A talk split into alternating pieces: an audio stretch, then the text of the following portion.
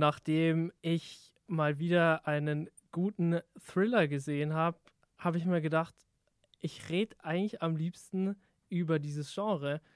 Man weiß aber auch gar nicht so genau, was ist überhaupt ein Thriller und welche Filme gibt es noch, die man überhaupt noch gar nicht gesehen hat und die man sich gerne dann auch noch anschauen will und wird. Und da dachte ich mir, dass ich zusammen mit Johannes und mit David über das Genre Thriller rede. Und da müssen wir, glaube ich, erstmal sagen, was ist denn überhaupt ein Thriller für euch? Ja, ich, ich glaube auch und ich finde, das ist eine sehr, sehr schwierige Frage. Also als du das Thema vorgeschlagen hast, dachte ich erst richtig cool, weil da gibt es viele tolle Filme. Und dann dachte ich so, ja, aber welche Filme lassen sich da dann jetzt genau einsortieren? Und ich habe da mal ein bisschen oberflächlich rumgegoogelt und so. Und da wird ein Thriller als etwas beschrieben, wo den ganzen Film über nicht nur in einzelnen Momenten ein Thrill, also Spannung oder sowas aufgebaut wird. Finde ich aber ein bisschen, ja, es ist halt ein sehr, sehr weites Feld. Und dann gibt es ja auch da noch die ganzen Unterkategorien, wo man dann noch einen Polit-Thriller oder einen Action-Thriller oder was weiß ich alles, Tech-Thriller, Psychothriller, alles einbauen kann. Deswegen glaube ich, wird es ein sehr, ja, eine sehr schwierige Aufgabe, das jetzt ein bisschen einzugrenzen für uns. Ich weiß nicht, habt ihr da mehr Ideen dazu? An sich, Letterbox hat mir auch ausgespuckt. Das ist mein, ich glaube, drittmeistgeschautes Genre aller Zeiten. Aber als ich dann draufgegangen bin, was da jetzt per se laut Letterbox alles mit reinfließt, ist mir auch recht schnell aufgefallen, naja, wirklich brauchbar ist zumindest die Letterbox-Definition nicht wirklich. Also ich habe mich jetzt auch mal bei meinen eigenen Filmen, die ich mir rausgeschrieben habe, da habe ich mich darauf beschränkt, wirklich jetzt mal Sachen zu nehmen, die für mich jetzt wirklich per se unter, ich sage jetzt mal, dieses Klischee von Thriller fallen. Mhm. Das, ist ein, das sind ein paar Genre-Hybride natürlich drin, weil es wirklich reinrassige Thriller gibt es recht selten. Aber unterm Strich glaube ich, dass man sich zumindest auf ein paar Sachen tatsächlich beschränken kann. Also ich würde jetzt zum Beispiel so Action-Thriller würde ich jetzt mal die meisten zumindest rauslassen. Also mhm. Mission Impossible zum Beispiel. Ja. Da kommen wir auf keinen Grünzweig, wenn wir das alles noch mit reinnehmen. Glaube ich auch. Also ich habe das auch mit Letterbox mal gemacht, zu gucken, was da als äh, Thriller kategorisiert ist, äh, als der mir dann so Filme wie Abraham Lincoln Vampirjäger oder so als Thriller verkauft hat, habe ich mir dann gedacht, ja, okay, da verlasse ich mich jetzt nicht so hundertprozentig drauf. Ja, bei mir war es auch so. Es ist ja auch immer wieder schwierig zu unterscheiden, was ist jetzt ein Thriller und was ist jetzt ein Krimi. Mhm. Und bei mir ist so, ein Thriller ist es wirklich, was auch so ein bisschen verbunden ist mit so einer Existenzangst. Muss mhm. jetzt nicht unbedingt eine Todesangst sein, aber so eine Existenzangst und auch dieses Gefühl, gejagt zu werden. Also das verbinde ich auch damit. Und ja, also das Genre ist halt auch flexibel. Also man kann natürlich auch in den Horrorbereich gehen, aber man kann auch eben, wie gesagt, so einen klassischen Actionfilm haben, der auch als Thriller durchgeht. Ja, ich glaube, so ein klassisches Element ist, dass man eine Ausgangssituation hat und aus der wird man dann irgendwie rausgerissen. Also sozusagen jetzt im Klischee dieses äh, schöne, langweilige Dorfleben und dann passiert was und dann wird er die ganze Zeit vom Bösen verfolgt oder dann kommt äh, der böse Geist im Horror-Thriller oder irgendwie sowas. Aber ich denke, so dieser, dieser Cut, den haben die meisten Filme, die man als Thriller bezeichnen könnte. Zumindest die ich auf meiner Liste als Thriller bezeichnet habe. Ich denke, wir werden auch ein bisschen bei ein paar Sachen in die Diskussion kommen, ob es jetzt dazu passt oder nicht. Aber ich denke, das lässt sich nicht vermeiden, wenn man sich so einen breiten Begriff mal anguckt. Ja, dann würde ich gleich mal sagen, dass wir anfangen. Johannes, hast ja. du einen Geheimtipp oder einen Thriller, über den du reden willst? Also ich würde jetzt, mal, würd jetzt mal die Geheimtipps noch ein bisschen hinten anstellen. Okay. Da habe ich mhm. ein paar, manche davon geheimer als andere. Aber allgemein würde ich jetzt erstmal mit einem äh, unserer Lieblingsnamen sowieso anfangen, äh, mit Denis Villeneuve. Zum würde ich erstmal ganz entspannt Prisoners von 2013 mit Jake Gyllenhaal und Hugh Jackman hier in den Ring werfen, weil das ist für mich ein Paradebeispiel eines Thrillers. Ja, man hat ein bisschen Krimi-Elemente drin, man hat auch sehr viele Drama-Elemente drin, aber für mich, was diesen Film ausmacht, ist an sich sind an sich die Thriller-Elemente. Dass man die ganze Zeit eigentlich wirklich mit dem Arsch an der Sitzkante ist und sich fragt, was passiert als nächstes. Kommen sie, äh, finden sie raus, was sie suchen? Finden sie jetzt die Tochter, die am Anfang entführt wird?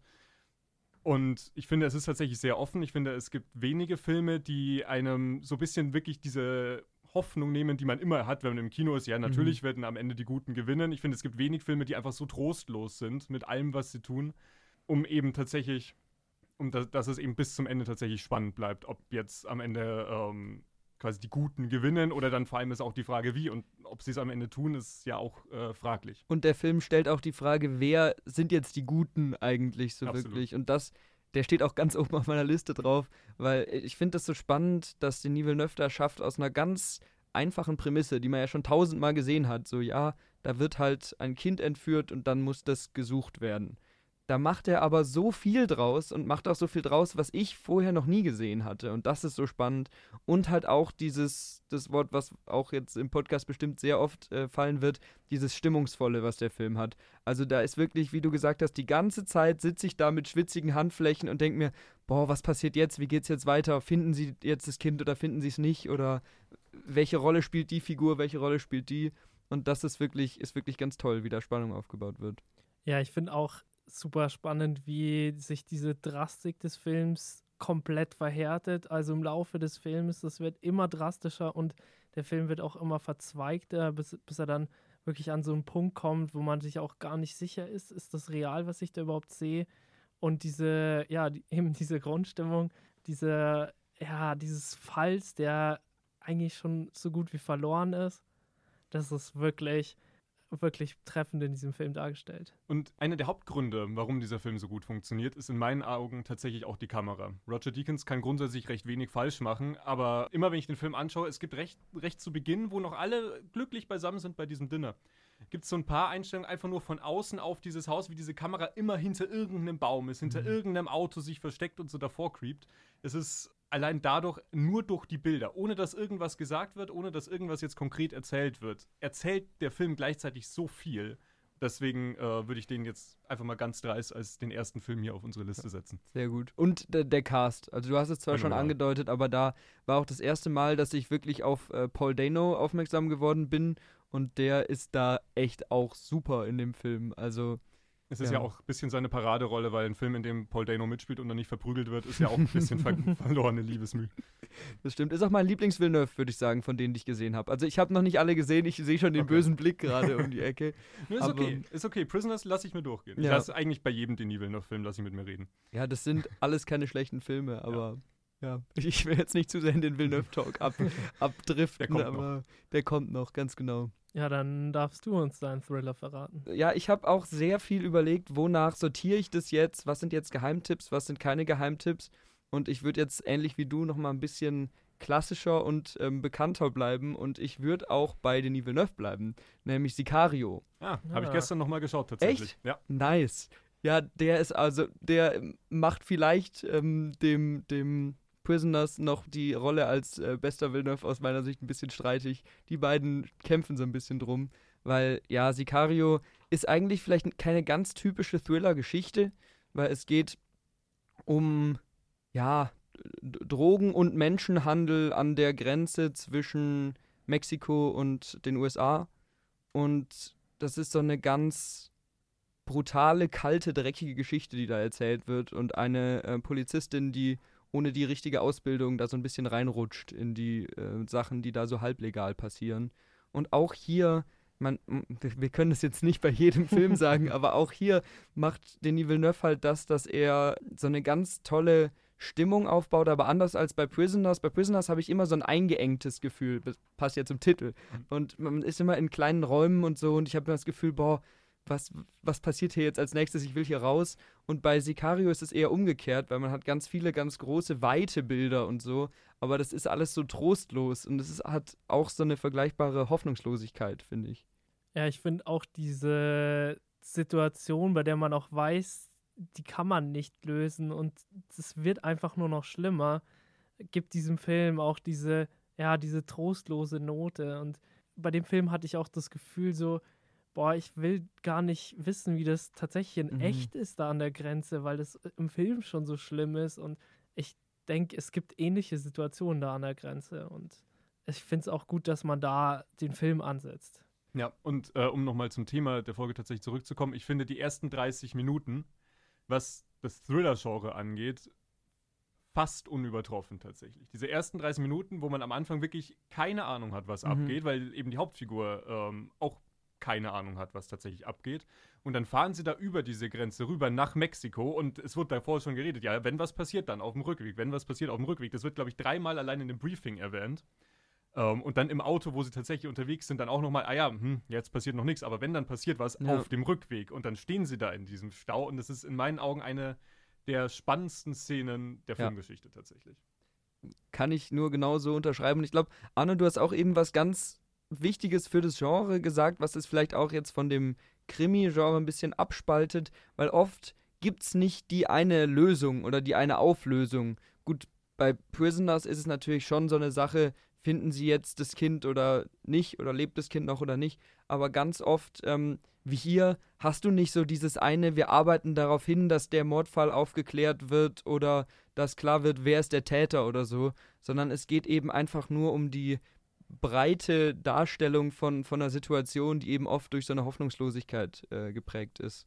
Und das macht Sicario halt sehr schön, vielleicht sogar ein bisschen zu schön. Also das ist ein sehr harter Film. Was haltet ihr von dem zweiten? Wie findet ihr den? Habe ich nicht gesehen tatsächlich. Ich habe den gesehen, aber leider vergessen. das sagt auch schon viel, glaube ich. Ich, ich fand ihn jetzt nicht super schlecht, aber es ist halt nicht wie der erste Film. Es ist halt nicht die Villeneuve. Nee, eben. So, Und das ist, merkt man. Ja, also man merkt oft so bei den Filmen, dass sie dann eben das, was der Film ausmacht, ist nicht unbedingt dann die Idee, sondern die Art der Umsetzung ja. und wie das Ganze einfach dargestellt wird. Und das ist halt in Sicario wirklich atemberaubend. Das stimmt. Ja, was hast du uns denn mitgebracht? Ja, ich habe einen Film äh, mit wahrscheinlich einer der ikonischsten Szenen der Filmgeschichte, nämlich Psycho von Alfred Hitchcock. Mhm. Das ist ein Film, der natürlich wird da super oft erwähnt, äh, was wichtige Filme anbetrifft und die Leute sagen dann oft so, ja mein Gott, der ist alt, der ist aus den 60ern, der ist schwarz-weiß. Was, was soll ich denn damit? Und wenn ich dann den Film angucke, ich habe jedes Mal, wenn ich den Film anschaue, Gänsehaut. Und dieser Film schafft es einfach erstmal durch diesen wirklich bedrohlichen Score von Bernard Herrmann, der ein absolutes Talent hat, dafür diese Atmosphäre von, von diesem Unwohlsein und irgendwie fühlt sich alles komisch an und man, man weiß gar nicht so, wo, wo die Geschichte erstmal hinläuft.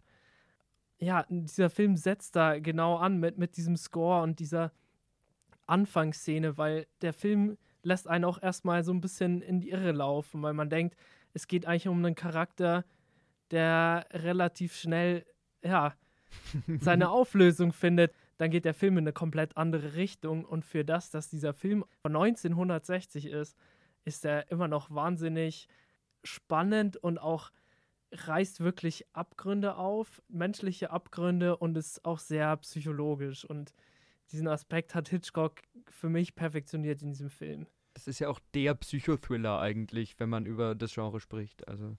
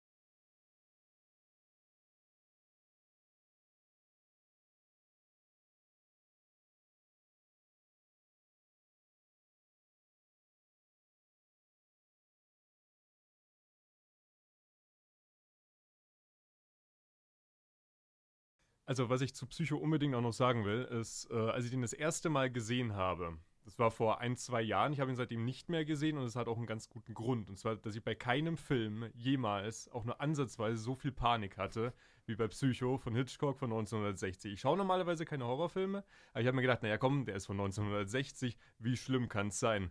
Naja, Jokes on me. Ich hatte in der Zwischenzeit, klar, ich habe auch sowas wie Hereditary, habe ich schon auch mal zwischengeworfen, unfreiwillig zugegeben, aber muss ja. Aber, boah, diese Szene, also gegen Ende gibt es eine Szene im Keller, mehr sage ich nicht, hat mich wirklich tatsächlich an meine Grenzen gebracht von dem, was ich schauen will. Klar kommt jetzt sicher jemand an, der gestern, hey, zum fünften Mal das Serbian-Film gerewatcht hat oder so und sagt, hey, das ist doch, ist doch voll entspannt, aber für jetzt einen normalen Filmgänger fand ich den tatsächlich einfach auch mitreißend und wahnsinnig fesselnd inszeniert. Also ich war einfach noch mal viel mehr drin in der Handlung als jetzt bei ähm, manch anderen modernen Horrorfilmen, die ich mir dann tatsächlich doch vielleicht mal gegeben habe. Ich muss auch zu meiner Schande sagen, dass ich den bis heute noch nicht gesehen habe. Asche auf also, hm? ja, ja, aber wirklich. Also gerade bei, das ist, ich finde es so schade, bei diesen alten Klassikern ist halt immer so, die kriegt man halt nirgendwo. Die musst du dir halt kaufen. Manchmal hast du Glück und die sind irgendwo auf dem Streamer, aber es ist immer voll schwierig und da muss man sich wahrscheinlich einfach mal eine DVD oder sowas zulegen oder eine Blu-ray. Und das lohnt sich ja bei so Filmen eigentlich auch. Also. Ja, da habe ich direkt einen Tipp für dich, weil ab dem 7.8. läuft Vertigo im oh. Lernbeutel. Oh! Und ja. das ist auch ein fantastischer Thriller von Hitchcock, weil ich war mir auch nicht sicher, welchen packe ich jetzt hier rein. Ich habe Psycho genommen, weil ich finde den noch, noch düsterer und noch beklemmender, auch vor allem durch das Schwarz-Weiß. Aber Vertigo ist auch ein überragender Film. Also muss man auf jeden Fall da der, auf der Leinwand sehen und das ist schön. Das ist doch der, der äh, für diese, mir fällt gerade der Name nicht ein, für diese Kameraperspektive bekannt ist. Für den Vertigo-Effekt. Äh, ja. Genau. ja, okay. genau. genau. ja, äh, und bei Hitchcock kann man an sich auch noch eine ganze Reihe weiterer mhm. Filme aufzählen. Also ich habe zum Beispiel noch Fenster zum Hof, ist ja. unter meinen All-Time-Favorites, aber man kann der hat ja an sich keinen schlechten Film gemacht und er hat ja Unmengen Filme gemacht. Der hat in den 50er Jahren, ich weiß nicht wie viele Filme gemacht und keine davon ist schlecht. Und die meisten davon äh, finden sich sogar in vielen, vielen besten Listen mhm. wieder. Also das ist einfach nur die, der Output in Kombination mit der Qualität von Hitchcock in den 50er Jahren ist eigentlich bis heute, würde ich fast sagen, unübertroffen. Und was ich auch so interessant finde, immer an seinen Filmen, die sind nicht wirklich lang. Also er versucht auch gar nicht so, so eine monumentale Story zu erzählen, sondern er beschränkt sich wirklich nur auf diese, dieses Gefühl und diese kleine Story, die in sich eigentlich auch immer ja, stimmig ist. Man, man kann diese Filme angucken, die gehen 90 Minuten und man hat so viel mehr gesehen als in vielen Filmen, die dann drei Stunden gehen. Ja, das ist dann ein ganz unangenehmer Trend, finde ich, dass alles, ja. auch wenn es das eigentlich gar nicht hergibt, mindestens zweieinhalb Stunden dauern muss. Ja. Und man kann so schöne Stories erzählen und gerade auch Stimmungsaufbau funktioniert viel besser, wenn man weiß, wie viel Zeit man mit der Geschichte füllen kann und wie viel eben auch nicht. Weil du kannst eine Stimmung, wenn die Geschichte es nicht hergibt, ganz schlecht über zweieinhalb, drei Stunden halten. Und dann ist es einfach auch für den Zuschauer viel packender, wenn du es in die kompakten eineinhalb Stunden setzt. Ja, ich habe es letztens festgestellt, als ich tatsächlich mal Fluch der Karibik 2 wieder angeschaut habe, habe ich festgestellt, ach du Scheiße, der dauert zweieinhalb Stunden. Ich kann mich an quasi nichts ja. davon erinnern. Und jetzt habe ich festgestellt, der dritte dauert ja drei Stunden. Und ich kann mich an zwei Szenen erinnern, glaube ich. Unter anderem an die Endszene, die wahrscheinlich so eine halbe, dreiviertel Stunde höchstens einnimmt, aber keine Ahnung, was davor passiert. Und ich glaube, selbst wenn ich den jetzt gestern geschaut hätte, könnte ich mich nicht an noch mehr erinnern. Wobei ich sagen muss, ich lasse sehr wenig auf die ersten drei Fluch der Karibik-Filme ja, kommen. Cool. Also die machen schon echt Spaß, aber du hast schon recht, die haben jetzt nicht so diese eine Szene, die hängen bleibt oder so, die Story, die hängen bleibt. Die haben auch zwei und drei, gerade für den dritten, muss ich sagen, habe ich auch echt eine Schwäche. Ja. Aber eine Stunde weniger oder wenigstens eine halbe, hätte es gerade, also beim zweiten hätte es das auch echt getan. Mhm. Das ist, also wenn der zwei Stunden dauern würde, fände ich ihn nochmal so viel besser. Einfach, dass er nochmal ein bisschen einfach knackiger ist und man ihn einfach nochmal schöner wegschauen kann und ein bisschen weniger Leerlauf hat. Ja, ja, das stimmt. Ist eh schon witzig, dass es irgendwie 10 Stunden Filmmaterial über so eine Freizeitparkattraktion gibt. Also, ja, stimmt. Aber vielleicht zurück zu unserem, zu unserem ja. Thriller-Thema. ähm, wahrscheinlich ist hier äh, Hitchcock ja auch einer von den großen Namen, wenn man an Thriller denkt. Weil gut, natürlich, du hast Regisseure, die sich an unterschiedlichen Genres bedienen und oft macht es ja auch einen guten Regisseur aus, dass der viele Genres kann. Aber es gibt natürlich auch so die Regisseure, die für ihre Thriller oder was weiß ich, eben für ihre Sci-Fi-Filme oder so bekannt sind. Und da ist es auf jeden Fall Alfred Hitchcock. Ich weiß nicht, ob ihr da noch jemanden habt. Ich würde, also von, von den großen Größen, von den Klassikern würde ich natürlich Alfred Hitchcock sagen. Ja. Ich würde aber jetzt gerade auch aus der Moderne noch einen David Fincher mit in den ja. Ring werfen. Mhm. Genau, also Fincher hat für mich auch einen fantastischen Thriller gemacht, eine Romanverfilmung, Gone Girl. Und da hat er gezeigt, was er schon ja, mit Social Network versucht hat, was für mich auch schon in die Thriller-Richtung ging, aber in Gone Girl hat er das perfektioniert, diese Eleganz und diese, ja, wirklich ja, spannende und stimmige Atmosphäre, die dann auch seine eigene Note hat. Also man erkennt bei dem Film, dass es ein Fincher-Film ist und da ist seine Handschrift am besten zu sehen, finde ich, in Gone Girl. Ähm, ich würde noch einen anderen Film reinwerfen, denn ich finde, er hat es schon viel früher perfektioniert und zwar mit Seven. Ja. Weil das ja, ist gut. auch in meinen Augen auch ein fantastischer Psychothriller, der von vorne bis hinten brachial ja. durchinszeniert ist. Der hat genau das eben nicht, was wir gerade angesprochen haben, und zwar Leerlauf. Der fesselt dich ab der ersten Szene und lässt dich danach eigentlich noch nicht mal wirklich los. Ja, das ist ein ganz toller Film. Wobei da natürlich so ein bisschen die Frage ist, kategorisiert man den jetzt eher als Thriller oder eher als Krimi? Weil ich finde, der hat schon auch sehr deutliche Krimi-Elemente. Hat er, aber ich finde, er funktioniert mehr darüber, über seine Atmosphäre ja, und über dieses Jagen und gejagt werden und man weiß nicht wirklich eigentlich, wer jetzt, wer jetzt wer ist in dieser ja. Geschichte. Deswegen würde ich ihn tatsächlich mehr noch zu Thriller zählen, obwohl die Handlung auf dem Papier eher ein klassischer Krimi ist ja. wahrscheinlich. Ja, wahrscheinlich stimmt das. Das ist ja das auch, was wir am Anfang vom Podcast schon mal gesagt haben, dass Thriller ganz viel über Stimmung funktionieren und dass, wenn es einen stimmungsvollen Film gibt, dann ist es Seven. Also der ist wirklich, ist wirklich toll. Ja, ich würde auch sagen, das ist so das Nonplusultra der modernen Thriller Seven. Ja. Ich finde, der ist auch super einflussreich auf die ganzen Filme, die danach kamen. Ich glaube, im Zuge dessen wurden halt etliche, etliche ähm, Produktionen gemacht mit Serienmördern und sind da ein bisschen im Fahrtwasser mitgeschwommen. Ja, ich würde noch einen Film von Fincher erwähnen, den ich selber gar nicht mal so mochte. Ich habe ihn auch erst einmal gesehen. Ich, er ist wieder auf meine Watchlist gelandet, und zwar Zodiac. Und zwar ja. eigentlich nur wegen genau einer Szene. Und zwar, wo Jake Gyllenhaal einen ganz gewissen Keller betritt. und ich weiß noch bis heute, dass es eine der unangenehmsten Szenen ist, die ich jemals angeschaut habe. Echt? Ja. Also ich muss sagen, der ganze Film und aber auch die Szene haben mich relativ kalt gelassen. Also ich bin, ich konnte mit Zodiac echt nicht so viel anfangen. Ich auch nicht, bis auf diese Szene. Ja, ja gut, das kann, das kann ich verstehen. Die ist auf jeden Fall eindrucksvoll. Und ich finde auch, ich finde es interessant, wie dieser Film aufgezogen ist, weil er ja dieses ganz wirre Durcheinander von diesem Fall ganz gut rüberbringt, finde ich. Ja. Aber mir, mir, fehlt da halt so ein bisschen eben gerade die Stimmung, über die wir die ganze Zeit reden. Die kommt für mich da nie auf, aber das ist, glaube ich, auch sehr subjektiv.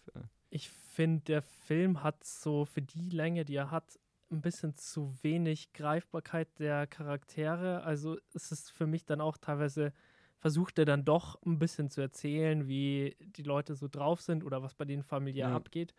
Aber dann springt er dann auch wieder von Szene zu Szene und ich habe eher das Gefühl, ja, das ist mehr so eine Verfilmung von, von so einem Zeitungsartikel, als dass der dann ja doch eine persönlichere Story hm. erzählen will. Ja, eine Verfilmung von acht Zeitungsartikeln, ja, genau. die dann so ein bisschen zusammen. ja. Aber also ich, da habe ich auch, weiß ich nicht, ich will jetzt nicht auf diesen Film bashen, weil es auf jeden Fall ein guter Film, aber nee. da habe ich auch nie verstanden, wie der immer so hoch gehypt wird. Also der taucht ja auch in ganz vielen besten Listen ja. immer auf und so. Ja, ich, ich fand den Film, ich glaube, ich habe ihm zweieinhalb von fünf auf Letterbox gegeben, was wirklich nicht gut ist, ja. gerade weil ich mir immer denke, okay, ich bewerte jetzt lieber mal in den meisten Fällen ein bisschen besser tatsächlich ja. im Durchschnitt. Aber der hat mich wirklich, bis auf diese eine Szene, hat der mir echt nichts gegeben, leider. Ich, ich, muss jetzt gerade vermeiden, noch mehr zu sagen, ja, aber das ist schlecht an diesem Film. Und das, also wir, wollen ja hier, wir wollen hier gute Filme empfehlen. Hast du denn noch eine Empfehlung für uns? Lass mich mal Stelle? kurz auf meinen, äh, auf meinen schlauen Zettel gucken.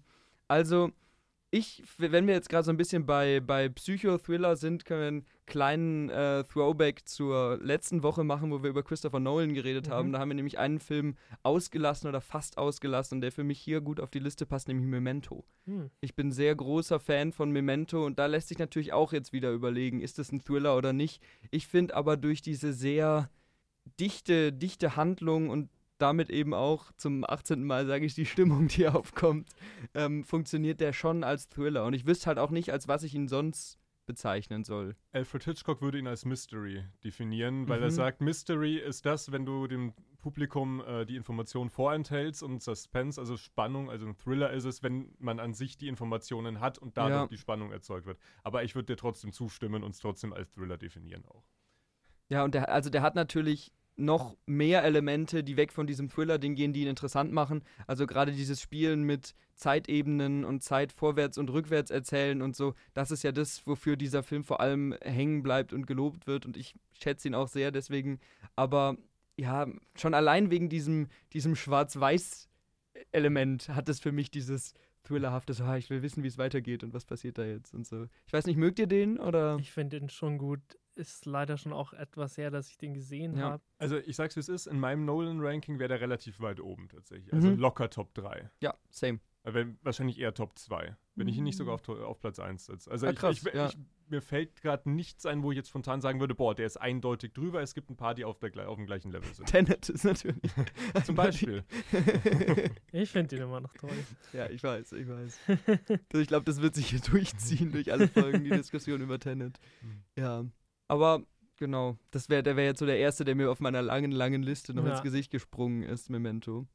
Und wenn wir schon, sorry, dass ich jetzt gleich äh, weiter, weiter mache, wenn wir schon bei Brad Pitt sind, da war ich mir selber nicht sicher, ist Fight Club ein Thriller?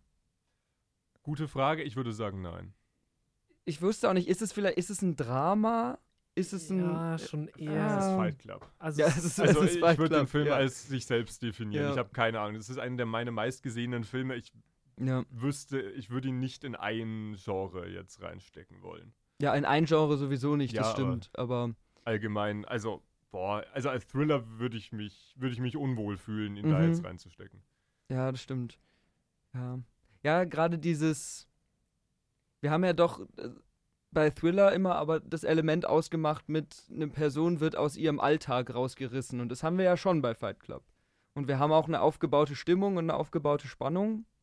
Ja, aber da hört es auch für mich schon ein bisschen auf. Ja, auf. ja, es ist ein spannender ja. Film, es ist ein unterhaltsamer Film, aber es hat jetzt nichts wirklich. Also ich fand, es war jetzt selten wirklich eine bedrohliche Atmosphäre ja, gut, zum Beispiel. Und es war die Spannung mehr darüber erzeugt, so, ach du Scheiße, wohin führt das alles? Ja, es Wann hört das anders. auf?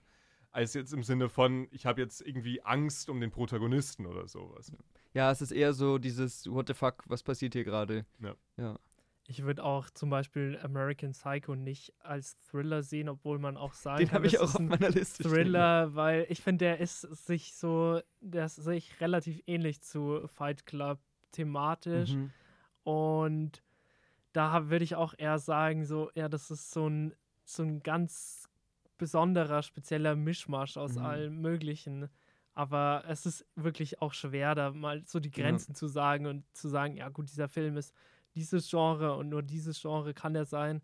Deswegen ja, also Fight Club und auch American Psycho kann man auf, auf eine Liste packen. Ja, könnte man als Psychothriller ja. einsortieren in die Unterkategorie dann noch. Aber wie gesagt, haben wir auch am Anfang schon gesagt, die wenigsten Filme lassen sich jetzt schwarz-weiß da oder da einordnen. Ja. Das sind ja immer Genre-Mix-Sachen dann und so. Hast du noch was, Arno? Ja, ich wäre jetzt eigentlich schon bei meinen Geheimtipps. Ich würde gerne noch, also ein, mindestens einen würde ich gerne loswerden. Und okay. äh, das ist aber auch eine Definitionssache. Und zwar würde ich Shining in den Ring werfen. Würdet ihr sagen, das ist eher ein Thriller oder ist es schon ein Full-on-Horrorfilm? Für mich ist es ein Horrorfilm. Also ich habe den auch auf meiner Liste stehen als Horror-Thriller. Weil für mich ist es eher so ein, ja, Horror, Thriller. Horror-Thriller, äh, Psychothriller. Also als ich ihn daheim auf dem Fernseher geschaut habe, finde ich, war es für mich ein Psychothriller. Als ich ihn im Kino geschaut habe, war es definitiv ein äh, Horrorfilm. Das war noch mal, hat nochmal ganz anders ja. gekickt. Aber also ich würde ihn fast, also für mich persönlich würde ich ihn eher in, auch in die Thriller-Kategorie stecken. Mit hartem Überhang zum Horror auch. Ja, auch hier einfach wieder eine Mischung, aber ich finde, das kann man schon, der, der weist schon Elemente auf, die wir, die wir den ganzen Thrillern zugeordnet haben. Also passt schon gut. Aber gerade bei Horror ist es dann natürlich auch schwierig, weil Horror ist natürlich auch ein Genre, was ganz viel von Stimmung lebt. Ja. Und äh, jetzt zwar nicht die gleiche, aber durchaus eine ähnliche Art von bedrückender Stimmung wie ein guter Thriller aufbaut. Und da, wo ist dann da der Übergang? Ja, der erste Saw-Film war ja auch eigentlich konzipiert als Thriller und mhm. diese ganze Reihe wurde dann eben auf dieses Horrorgenre übertragen. Aber ich finde, da verschwimmen die Grenzen auch immer sehr stark bei Horrorfilmen. Besonders wenn es um so eine Jagd geht. Also ganzen Giallo-Filme und die kann man auch aus heutiger Sicht als Thriller sehen. Damals waren das halt Horrorfilme. Mhm. Ich glaube, es ist auch so, ja, unsere eigene Empfindung, weil das, ich glaube, wir sind auch ein bisschen abgestumpft in, in äh, den letzten ja, Jahrzehnten geworden, was, was so Gewalt in Filmen an, betrifft. Und deswegen mhm. sind Filme, die damals für Leute halt wirklich, wirklich blanker Horror waren, für uns gar nicht mal so gruselig und würden auch gar nicht sagen, dass es ein Horrorfilm ist. Ja. Und ich glaube auch mit dem stetigen Wachsen der Kinolandschaft, egal wie man das jetzt bewertet, ist es natürlich auch so, dass in der Rezeption die Kategorisierung immer breiter wird. Ja. Es gibt immer mehr Genres und Subgenres und äh, Filme, die ganz rausfallen oder so. Und deswegen wird so ein Einordnen, glaube ich, mit der Zeit immer schwieriger. Also ich bin jetzt kein, kein Profi in Filmgeschichte, aber ähm, ich, ich glaube, dass es in der frühen Kinozeit deutlich einfacher war, einen Film einzuordnen, ja. als es jetzt bei uns ist. Und vielleicht bevor du zu deinen Geheimtipps kommst, ich habe noch, wenn wir schon bei früher Kinozeit sind, haben wir richtig hier so eine Überleitung gebaut, habe ich noch einen, ähm, einen ja, Tipp, den man einbauen könnte, nämlich French Connection. Mhm. Das ist, finde ich, ein klarer Thriller. Ja. Ja. Und ja, für, für die, denen das nicht sagt, ich, ich weiß gar nicht, von wann der ist, das ist ein relativ 70er. Äh, 70er 73 habe ich jetzt im Kopf, aber ja. Ja. auf jeden Fall ziemlich alter Film, der sehr die, ja, die Verfolgungsjagden geprägt hat, würde ich jetzt mal sagen, weil im Endeffekt ist der Film eine große, lange Verfolgungsjagd mhm. und die Elemente, die da genutzt werden und wie das da verpackt wird und inszeniert wird, prägt bis heute noch die Art, wie wir spannende Verfolgungsjagden erzählen. Ja, also von dem Regisseur William Friedkin habe ich auch noch einen Film auf der mhm. Liste, aber wenn ich jetzt noch eine Sekunde länger rede und Arno nicht seine Geheimtipps loswerden kann, dann, dann platzt Arno wahrscheinlich. nee, ich war mir auch nicht sicher, so was jetzt ein Geheimtipp oder was nicht. Mhm. Und ich wollte auch nicht so diese großen Thriller nennen, weil ich ja, mir dachte, gut, die findet man eh mal auf den bekannten Listen. Aber was ich richtig toll fand in den letzten Jahren, was so ein bisschen gekommen ist. Es waren zwei Filme. Der eine heißt Searching, der andere heißt Missing. Mhm. Und es sind beide Desktop-Thriller. Das sind Filme, und da wird mich jetzt wahrscheinlich Christopher Nolan und David Lynch hassen, aber das sind Filme, die kann man sich mal entspannt am Laptop angucken oder sogar am Handy. Weil diese Filme sind auch dafür konzipiert. Man sieht die ganze Zeit eigentlich nur einen Computerbildschirm. Und man blickt da drauf und sieht, was die Person am Computer macht. Man erfährt über ja, Gimmicks wie FaceTime, was da eigentlich so an Handlungen passiert. Dadurch, dass man eben diesen limitierten Raum hat, gibt es einem wirklich viel Platz für Interpretation. Und das sind beides Geschichten, die um eine Entführung gehen. Der Film Searching ist aus der Perspektive eines Vaters, dessen Tochter entführt wird. Und Missing geht um eine Tochter, deren Mutter entführt wird. Der Film schafft es halt wirklich innerhalb, ja, auch nicht einer großen Lauflänge eine fantastische und spannende Atmosphäre zu kreieren. Und ich dachte nicht, dass das in äh, diesem limitierten Rahmen geht. Ja, also ich habe die beide nicht gesehen, aber ich habe davon, hab davon gehört und ich habe mir erstmal gedacht, es ist eine saukoole Idee, aber die Frage ist, ob es der Film schafft, mehr zu sein als einfach nur eine coole Prämisse.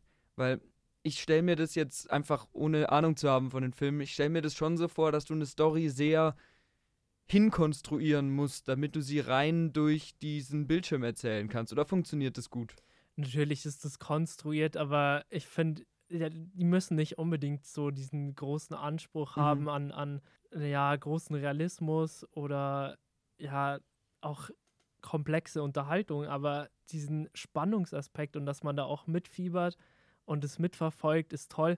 Geben einem auch nicht das Gefühl, dass das so ja, arg konstruiert ist, wie sie am Computer arbeitet. Oftmals verklicken sich die Leute oder es gibt da auch eine Szene, die fand ich richtig toll im Missing. Da muss sie diese Capture machen. Mhm. Und da habe ich mich richtig ertappt gefühlt, weil es gibt ja immer die, diese Bilder, wo Fahrräder drauf sind. Und dann ist noch am ganz kleinen Rand bei einem Bild so der Reifen drauf und ich bin mir nicht sicher, kann ich da draufdrücken oder nicht. Und in dem Film gibt es exakt diese Szene, wo sie sich dann auch erstmal kurz überlegt, soll sie da draufklicken oder nicht. Ja. Und sowas, äh, solche kleinen Geschichten sind da halt drin und deswegen sind es Filme, die, die man einfach gut weggucken kann. Also würde ich auch nicht sagen, sind jetzt die anspruchsvollsten Filme, aber auf jeden Fall sind es gute Thriller. Da würde ich äh, gleich als nächstes noch, äh, ist mir jetzt gerade spontan wieder eingefallen, weil es recht ähnlich funktioniert, und zwar The Guilty. Äh, Gibt es auch ein ah. amerikanisches Remake von, spielt nur in der Polizeizentrale, hat eigentlich, ich glaube, zwei, drei Personen überhaupt nur, die tatsächlich zu sehen sind.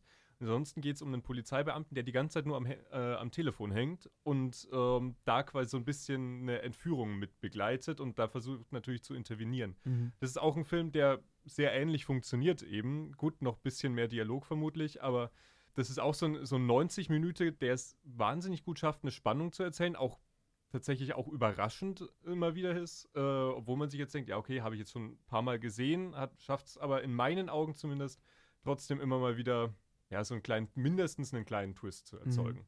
Ja, wenn du so einen Film nur aus einer Perspektive raus erzählst, hast du immer eine ganz tolle Möglichkeit da drin mit Wissen zu spielen. Ja. Also welches Wissen haben die Figuren, welches Wissen gibst du dem Zuschauer und so, gerade wenn du auch im Bild immer nur entweder jetzt bei dem, was man vom Laptop aus siehst, bleibt oder wenn du nur in der Polizeizentrale bleibst, dann ist es halt wirklich so, alles, was außenrum passiert, wird nur mitgeteilt. Und dementsprechend kann es dann sein, dass da das doch nicht stimmt oder der Zuschauer kann irgendwas lesen, was die Person, die gerade handelt, nicht lesen kann und so. Und so kannst du natürlich auch wieder ganz gut Spannung und so dieses Aufbauen, dass du gleich die Figur anschreien willst und sagen willst, komm schon jetzt. So, also ja, ist ein gutes, sehr gutes Mittel für Thriller, glaube ich. Ja, es hat auch gerade so bei Filmen funktioniert, die jetzt in der Corona-Zeit gedreht mhm. worden sind, weil man ja eh recht limitierten Rahmen hatte, in dem man Leute inszenieren konnte. Und da sind solche kleinen Kammerspiele schon auch ja, mehr dazugekommen. Und ich glaube, wenn man Elemente davon rausnimmt, jetzt so für ähm, spätere Filme, dann kann das, kann das auch ganz gut und interessant werden, mhm. finde ich. Ja, ich bin großer Kammerspiel-Fan. Weil ich finde, wenn man das hinkriegt, dass man auf so kleinem Raum mit so wenig Figuren eine Geschichte erzählt, die den Zuschauer nicht verliert, das ist wirklich ganz, ganz große Kunst. Ich weiß nicht, habt ihr Ten Cloverfield Lane gesehen? Ja. Leider nicht. Das ist auch, ist, ist das ein Thriller? Ist wieder die Frage. Ich weiß es Würde ich schon sagen, ja. ja. Und da geht es eben darum, dass, boah, ich habe den auch ewig nicht mehr gesehen, ist mir nur gerade im Kontext eingefallen. Ich glaube, eine Frau und ihr Kind werden äh, irgendwo unterirdisch festgehalten von einem Entführer und leben da mit dem zusammen. Und ähm, ja, der, der will sie halt nicht rauslassen. Und die Frage ist dann, was, wa, was ist draußen? Wieso hält er sie fest? Ist es ein böser Mann? Oder ganz genau, was motiviert die Figuren eigentlich? Und das ganz, ganz, ganz spannender Film. Da habe ich dann auch einen Tipp für dich von Hitchcock direkt. Mhm. Rope. Der Film spielt auch eigentlich, ich glaube, der spielt nur in einem mhm. Apartment. Mhm. Ja. Und da hat Hitchcock versucht, so einen ja, so einen One-Take-Film mhm. zu imitieren. Also natürlich gibt es natürlich Schnitte, das ging ja früher auch überhaupt nicht. Aber der Film ist wirklich, ist auch ein Krimi, würde ich sagen, ist jetzt kein Thriller, aber der ist auch auf diesem limitierten mhm. Raum und super spannend. Jetzt hast du mir gerade wieder eine sehr schöne Überleitung ja. gebaut zu einem ähm, Geheimtipp, den ich noch geben wollte. Ähm, das ist nämlich auch ein One-Take-Film oder zumindest wirkt wie ein One-Take-Film. Den habe ich äh, letztes Jahr auf dem Transit Filmfest in Regensburg gesehen. Äh, der heißt Medusa Deluxe. Sagt euch das mhm. was? Habt ihr mhm. den gesehen? Ja, habe ich gesehen. Und das ist auch eine, also die Geschichte ist im Prinzip eine Krimi-Geschichte. Es ist nämlich ein Hairstyling-Wettbewerb und einer von den äh, Stylisten wird äh, umgebracht. Und dann ist die ganze Zeit um dieses Haus, in dem das stattfindet, rum ähm, die, ja, die, Frage, wer war das, was ist da genau passiert und so. Und es ist ganz spannend gemacht, weil du folgst halt wirklich mit der Kamera immer den einzelnen Figuren, dann gehen die in einen Raum mit anderen Figuren, unterhalten sich, dann folgst du einer anderen Figur. Und auch da kann man jetzt wieder diskutieren, ist es ein Krimi, ist es ein Thriller? Ich fand aber schon, dass der so eine dichte Atmosphäre aufbaut, dass man den als Thriller nennen kann. Und ähm, gut, ich weiß jetzt gar nicht, wie man da rankommt. Es ist ein sehr, sehr kleiner Film. Aber falls man die Möglichkeit hat, den zu gucken, ist es wirklich ein, ein Tipp, weil ich finde, der hat sich so der hat sich so echt angefühlt. Also der ist natürlich ein bisschen hochstilisiert und wenn du einen One-Shot-Film machst, musst du natürlich auch deine Story ein bisschen zurecht konstruieren, dass das irgendwie alles Sinn macht. Aber trotzdem, ich habe ganz, ganz viel Spaß mit diesem ganz kleinen, süßen Film gehabt. Also, ich weiß nicht, du hast den gesehen, wie fandest du den? Äh, ich fand ihn gut, ich fand ihn definitiv unterhaltsam. Ich ja. finde, man hat ihn an, ich fand ihn an manchen Stellen ein bisschen zu lang. Es gab ein bisschen zu viele Szenen, wo man dann gemerkt hat, okay, es soll halt ein One-Take-Film sein deswegen und wir laufen müssen jetzt Zeit überbrücken und deswegen laufen sie jetzt. Und das war der einzige Grund, warum sie jetzt, wie man jetzt eine Person ewig beim Laufen mhm. zugeschaut hat. Aber ich fand ihn gegen Ende auch sehr cool. Ich fand ihn auch rund gegen Ende, ja. aber ein bisschen zu lang ja. und zäh vielleicht an manchen Stellen. Würde ich unterschreiben, ist der größte Kritikpunkt daran. Aber es ist, glaube ich, auch ein Debütfilm gewesen. Ja, was. Und äh, da war dann auch, ich weiß nicht, wahrscheinlich waren wir in der gleichen Vorstellung, da Vermutlich. war dann danach auch ein Interview mit genau. dem mit Thomas dem Hardiman oder wie er heißt. Ganz genau. So, ja. Also den, weiß nicht, würde ich mich freuen, wenn mehr Leute den sehen würden. Weil so Sachen, finde ich, kann man immer gut unterstützen. Und selbst wenn es jetzt nicht das größte Meisterwerk aller Zeiten ist. Nee, ja. aber es ist definitiv ein mindestens netter, guter, Ganz gut genau. gemachter, ehrlicher kleiner Film. Ja, und der ist lustig gewesen. Absolut. Ja. Ich glaube, der ist auch von Mubi co-produziert oder mhm. produziert, also kann er mal dann auch auf Mubi rauskommen, denke ich. Also doch die Möglichkeit, den zu gucken. Ja, ja ich kann weitermachen. Mach gerne ähm, weiter. Also, ich habe ich hab noch ein paar Geheimtipps. Ich werde jetzt mal einen los, den ich unbedingt loswerden möchte, mhm. und zwar aus dem Anime-Genre oh. von Satoshi Kon, äh, 1997. Ah. Perfect Blue muss ich hier mit reinbringen. Ich bin normalerweise, ich schaue gerne mal ein Anime, bin jetzt aber dann nicht der größte Fan. Also, was heißt der größte Fan? Ich habe nicht alles gesehen, da gibt es definitiv Leute, die da viel mehr drin sind. Aber den habe ich dann doch gesehen und es ist ein Film, wenn wir über Atmosphäre sprechen, wenn wir über Spannung sprechen, wenn wir über dieses Gejagtsein sprechen, wenn wir über dieses, ach du Scheiße, was geht hier eigentlich absprechen, dann müssen wir Perfect Blue erwähnen. Mhm. Weil es ist ein Film, der einen ab der ersten Sekunde, fand ich, ab dem ersten Frame, hat sie, hat sie mich dermaßen im Griff und hat mich auch danach so schnell nicht mehr losgelassen. Es gibt ein paar Szenen, es gibt eine Szene in einem Parkhaus, glaube ich, das ist eine der verschwörendsten Dinge, die ich je gesehen habe, obwohl eigentlich nichts passiert, ähm, was immer ein gutes Zeichen ist. Ist eine Riesenempfehlung. Ist jetzt sicherlich nicht auch für jeden Geheimtipp, aber äh, vielleicht für ein paar Leute, die mal einen Ausflug ins japanische Anime-Genre wagen möchten, ist es vielleicht auch nicht der beste Einstieg, aber trotzdem ein, einfach ein extrem geiler Film und wenn wir über Thriller reden, muss ich den hier anbringen. Magst du kurz sagen, um was es geht? Gute Frage. äh, also zumindest am Anfang kommt man noch ganz gut mit. Mhm. Es geht um eine Popsängerin aus so einer Girl Group, glaube ich, die da dann aufhört oder ein bisschen aufgehört wird und dann da und das eigentlich gar nicht so cool findet und dann passieren Dinge. Dann mhm. kommt noch so ein bisschen so eine Stalker-Geschichte rein mit so einem besessenen Fan quasi, der, mhm. der da unbedingt irgendwas von ihr will. Und am Ende weiß man eigentlich gar nicht mehr, was ist ja. überhaupt Realität. Ja. Und das ist phänomenal inszeniert in meinen Augen. Ja, das ist ja auch wieder klassisches Thriller-Ding, dass das sich so hochschaukelt. Es schaukelt sich in wenig Filmen, glaube ich, so sehr hoch wie ah, in dem. Also ich würde sagen, dagegen ist Shining noch wirklich basic. Gut, das klingt wirklich spannend. Also jetzt sind so ein paar Sachen. Ich freue mich schon drauf, den Podcast nochmal zu hören und mir rauszuschreiben, so was ich mir dann noch angucken muss. Ja, ähm. Perfect Blue ist auch auf meiner Watchlist. Ich habe den mal angefangen und irgendwie war ich da nicht so in der Stimmung mhm. für und Muss hatte auch nicht Stimmung so viel sein. Zeit. Dann habe ich den auf anderes Mal verschoben, aber jetzt werde ich den auf jeden Fall gucken. Tut's, der dauert auch nur 81 Minuten. Ja. Also der schaut sich auch schnell weg, mhm. er fühlt sich länger an, weil es einfach wirklich eine, also nicht eine Qual ist, er ist phänomenal, er macht sehr viel Spaß anzuschauen, aber es ist konstant unglaublich unangenehm. Okay. Ich habe auch noch einen Film, der nicht so lang geht, der geht auch unter 90 Minuten und ist der Debütfilm von Peter Bogdanovich, der dann Paper Moon auch gemacht hat. Der Film heißt Targets, ist von 1968 und es geht um einen ja, Hollywood-Darsteller, der früher immer so ja, in diesen Monsterfilmen mitgespielt hat, gespielt von Boris Karloff, der ja damals auch Frankenstein gespielt mhm. hat. Also ist der Film auch erstmal autobiografisch und dieser Schauspieler beschließt jetzt aufzuhören mit seiner Karriere. Und dann läuft eine Parallelhandlung und da geht es um einen jungen Mann, der ist ein Vietnam-Veteran und er kommt wieder nach Hause, ist aber jetzt komplett kaputt von der Welt und sieht eigentlich nur noch einen Ausweg und das ist Amoklaufen. Mhm. Und diese zwei Handlungsstränge laufen parallel, bis sie dann an einem Punkt zusammenlaufen. Ja, das klingt auch ein bisschen nach einem Film, den ich sehr gern mag, und das ist Once Upon a Time in Hollywood. Und ich würde sagen, Tarantino war schon auch beeinflusst von diesem Film.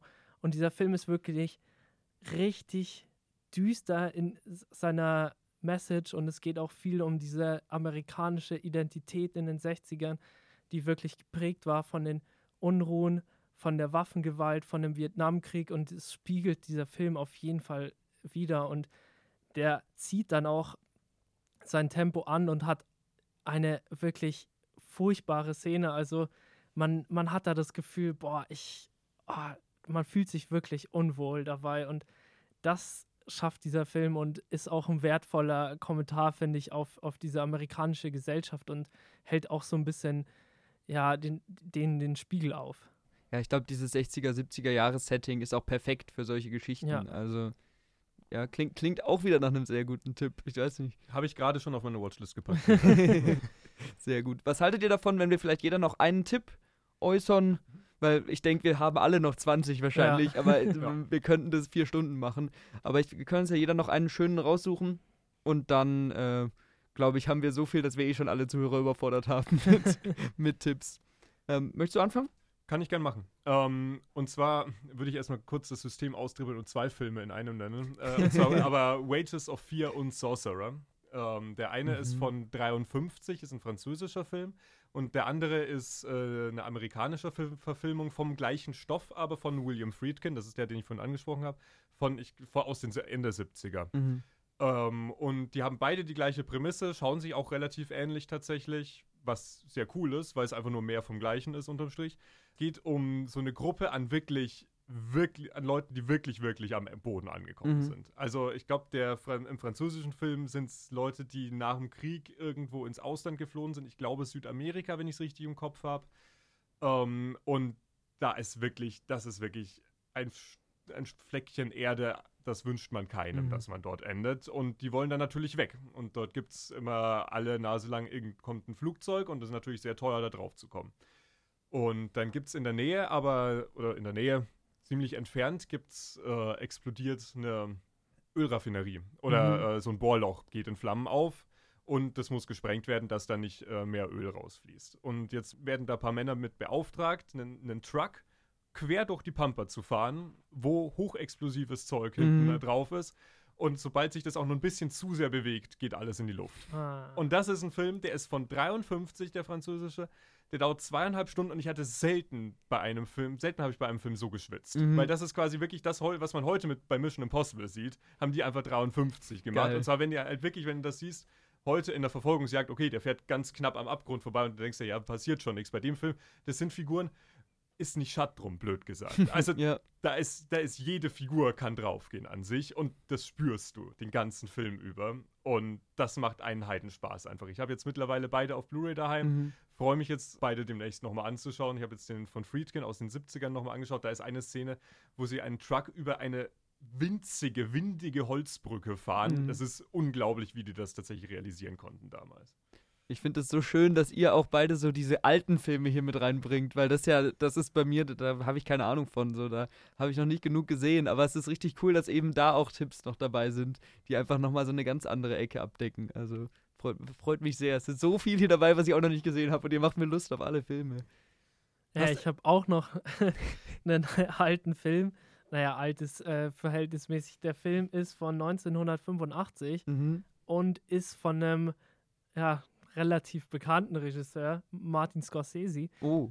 Der Film heißt After Hours mhm. und ist jetzt nicht ein typischer Thriller, würde ich aber als Thriller sehen. Es geht mhm. um einen Yuppie, der in einem Café sitzt und ja, eine junge Frau sieht ihn an und er geht zu ihr hin und die beiden machen ein Date aus. Und er muss dann Downtown fahren für dieses Date und denkt halt, er wird eine entspannte oder lockere Nacht haben mit einem One-Night-Stand. Ja, aber die Nacht entpuppt sich dann nicht so äh, ganz als entspannt und auf einmal macht halb New York Jagd auf diesen Mann. Mhm. Und es ist so ein sehr pulsierender Film. Scorsese zeigt auch hier wieder, was er für ein fantastischer Regisseur ist. Der Film spielt auch nur in einer Nacht. Das finde ich auch sehr cool, dass dieses Setting so limitiert ist. Ja, und diese Mischung aus diesem dieser Nacht, diesem Partyleben, auch diesem Gefühl von, man weiß auch gerade gar nicht, was so richtig echt ist und was, was so eigentlich passiert und was überhaupt mit den Leuten los sind. Alle Charaktere sind komplett verschoben. Der Film ist auch auf so eine ja, krude Art und Weise sehr witzig. Und ja, das ist äh, so ein Film, der war auch wirklich einflussreich für, für die Safety-Brüders, die dann Good Times und Uncut Gems gemacht mhm. haben. Und ist ein, ein Film von Scorsese, der jetzt nicht so unter den bekanntesten Filmen von ihm ist. Und der lohnt sich auf jeden Fall anzugucken. Klingt so vom Vibe her so ein bisschen nach äh, Taxi Driver, oder? Oder anders? Nee, ich würde nicht sagen Taxi Driver. Also ich hast glaub, du. Die Safety Brothers Filme genau, sind schon. Die beschreiben es gut, ja, okay. Ja. Also. Äh, Good Time ist auch fantastisch. Genau, mhm. Good Time, genau in diesem Vibe mhm. funktioniert dieser Film okay. auch. Ja, auch spannend. Auch spannend. Ich habe jetzt noch einen letzten, das ist kein alter Film und das ist wahrscheinlich, also ich weiß nicht, ob ihr den gesehen habt, aber es ist wahrscheinlich ein Film, wo man auch wieder sehr über die Genrezuordnung streiten kann. Ähm, den habe ich letztes Jahr äh, auf dem Fantasy Filmfest gesehen in München. Ähm, der heißt Nothing, beziehungsweise ich glaube, es ist ein dänischer Film. Ich glaube, im Original heißt er irgendwie Intet oder so. Ähm, ganz kleiner Film und es geht um, ich hoffe, ich werfe jetzt nichts durcheinander, es geht um eine Gruppe von Kindern in der Schule und dann entscheidet sich eins dieser Kinder, auf einen Baum zu steigen und nicht mehr runterzukommen. und es fängt so ganz simpel an und der sagt dann einfach, ja, das macht doch alles keinen Sinn hier. Wieso machen wir das eigentlich? Und es ist eigentlich so eine ganz einfache, provokante, philosophische Aussage, dass der so sagt, ja, das ist einfach nur Quatsch, wir, wir vegetieren hier vor uns hin, das, hat, das Leben hat alles keinen Sinn und so. Und dann werden nach und nach die Kinder denken über diese Frage nach und überlegen sich, was ist für uns wichtig? Was hat für uns eine Bedeutung und ist es wirklich wichtig? Können wir auf Sachen verzichten, die wir haben und so?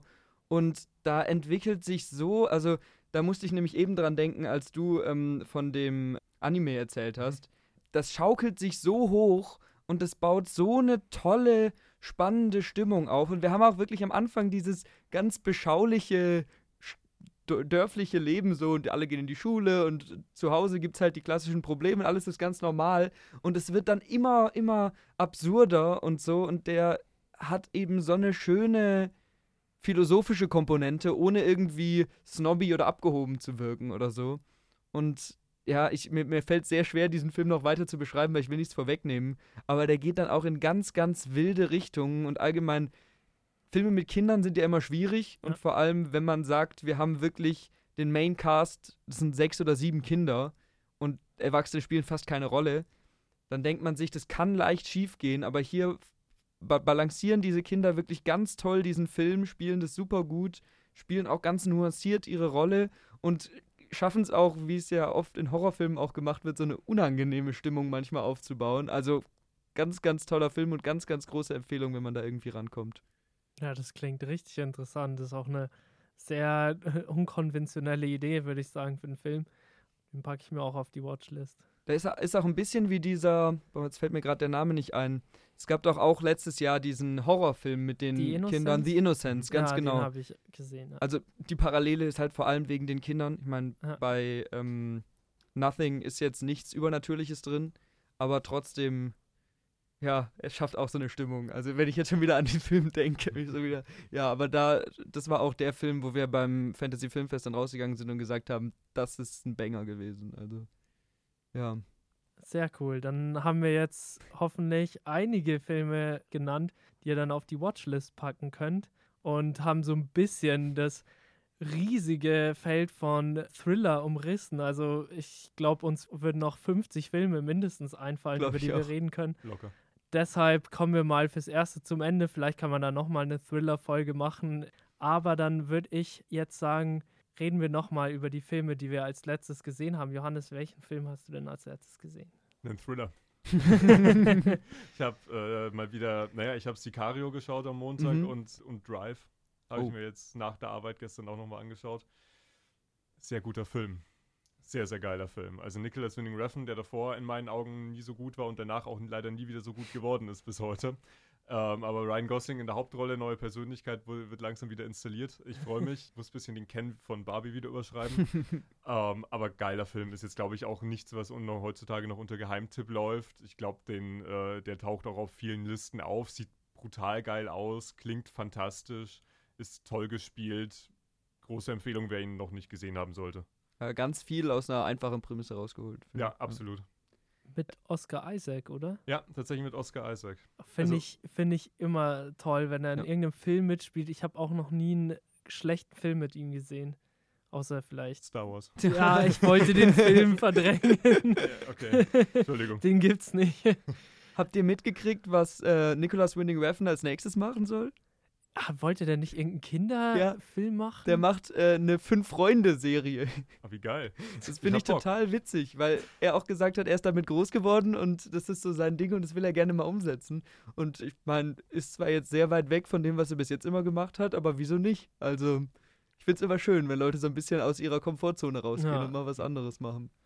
Aber sehr lustige Nachricht fand ich irgendwie, als ich ja. das gelesen habe. Ich so, hä?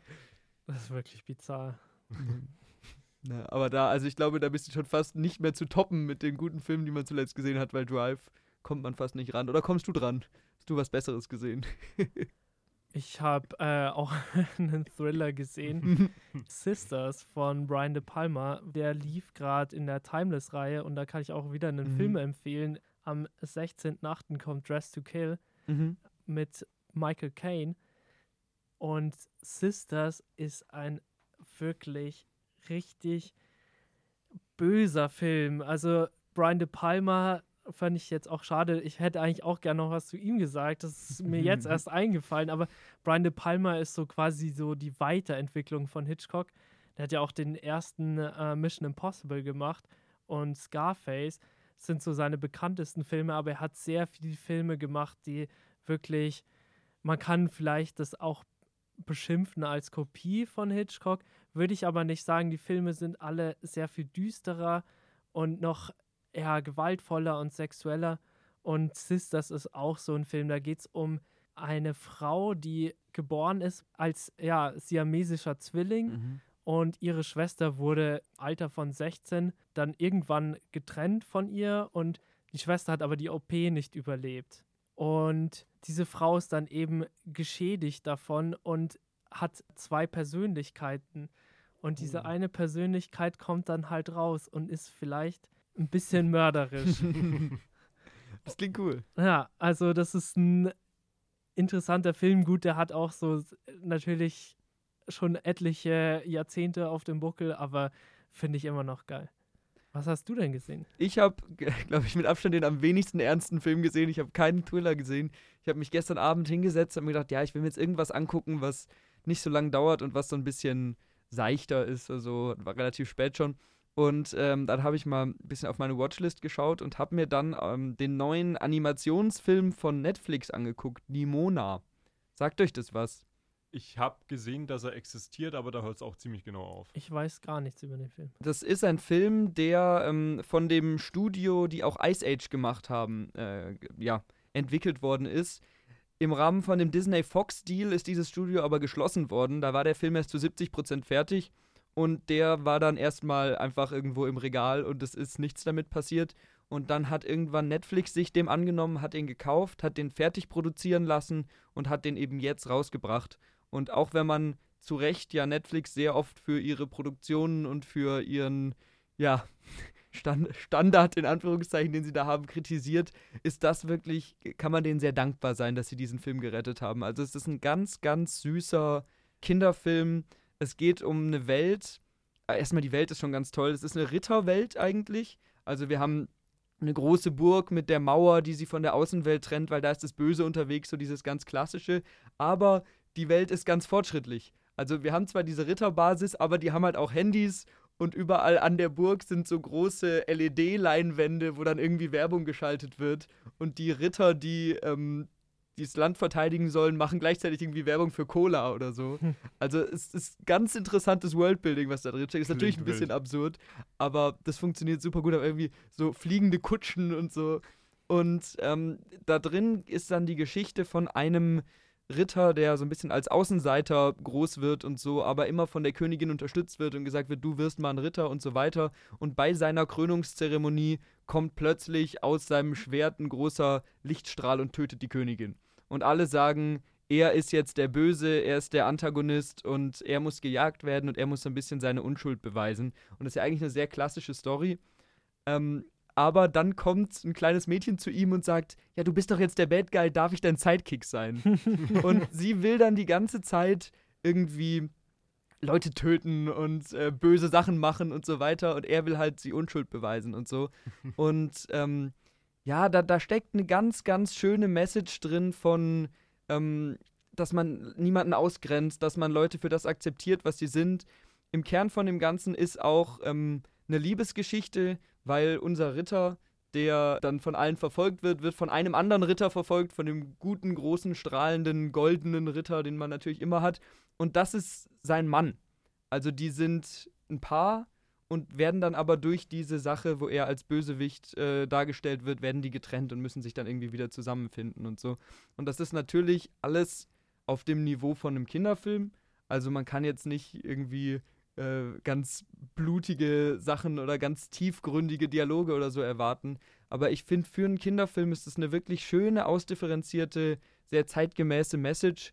Und ich habe auch nicht das Gefühl, dass das ein Film ist, der um die Message rumgebaut ist, sondern der Film ist die Message. Der Film verkörpert so richtig dieses Akzeptanz und Leute einfach so wie sie sind ansehen und so. Und das ist auch nicht so klassisch rübergebracht, wie es oft ist. Also mir hat der, ihr merkt schon, ich schwärme total. mir hat der richtig gut gefallen. Und auch wenn der natürlich jetzt nicht der perfekte Film ist, der hat ein paar Schwächen, der Look ist so mittel und so, ist es trotzdem eine ganz große Empfehlung, wenn man mal Lust auf sowas Kleineres hat. Das klingt ein bisschen so wie so ein Kommentar auch auf Cancel Culture. Ist, kann man durchaus da rein interpretieren. Also ja. Also wie gesagt, natürlich Kinderfilm eher dann Andeutung, als dass ja. es wirklich ein großes Thema ist aber da steckt auch viel drin und auch vom Humor her viel drin, wo ich dachte, den kann jetzt auch jemand wie ich total gut angucken. Okay. Und ist nicht so, dass du, wenn du älter als 10 bist, keinen Spaß mit diesem Film haben kannst. Ist der, wie ist der vom Animationsstil her, mit welchem Film kann man den vergleichen? Also, ich würde mal sagen, die haben Into the Spider-Verse gesehen und fanden den sehr cool, okay. kommen mhm. aber in keiner Weise daran ran. Also nicht mal annähernd. Aber es ist so ein bisschen so in die Richtung, diese Mischung aus dem bisschen dreidimensionalen, bisschen zweidimensionalen, bisschen Spiel mit Farben und so weiter. Aber man merkt leider schon, welche Szenen im Nachhinein fertig gemacht worden sind, sozusagen. Also das sind dann die Sachen, die sehr zweidimensional mit sehr wenig Details drin sind oder so. Aber dadurch, dass die, die Message und die Story so schön sind, kann man da ein bisschen drüber hinwegziehen. Konnte ich zumindest. Sehr cool. Ja, jetzt haben wir der einzige Film, der so ein bisschen auf so eine schöne Note endet. Ja, das, ist, das ist doch, doch schön. Wir hoffen, es hat euch gefallen und falls ihr noch mehr Lust auf Thriller habt, könnt ihr mal bei uns auf YouTube vorbeischauen. Johannes hat ein Video zu Mission Impossible gemacht. Oder ihr hört einfach noch ein paar Podcasts von uns an. Die gibt es auch auf YouTube und auf Spotify. Da haben wir letzte Woche über den Nolan-Podcast geredet. Da wird das Thema Thriller auch behandelt. Also da kommt ihr auf jeden Fall auf eure Kosten. Und dann hoffentlich bis bald wieder. Genau. Tschüss. Dankeschön. Tschüss. Tschüss.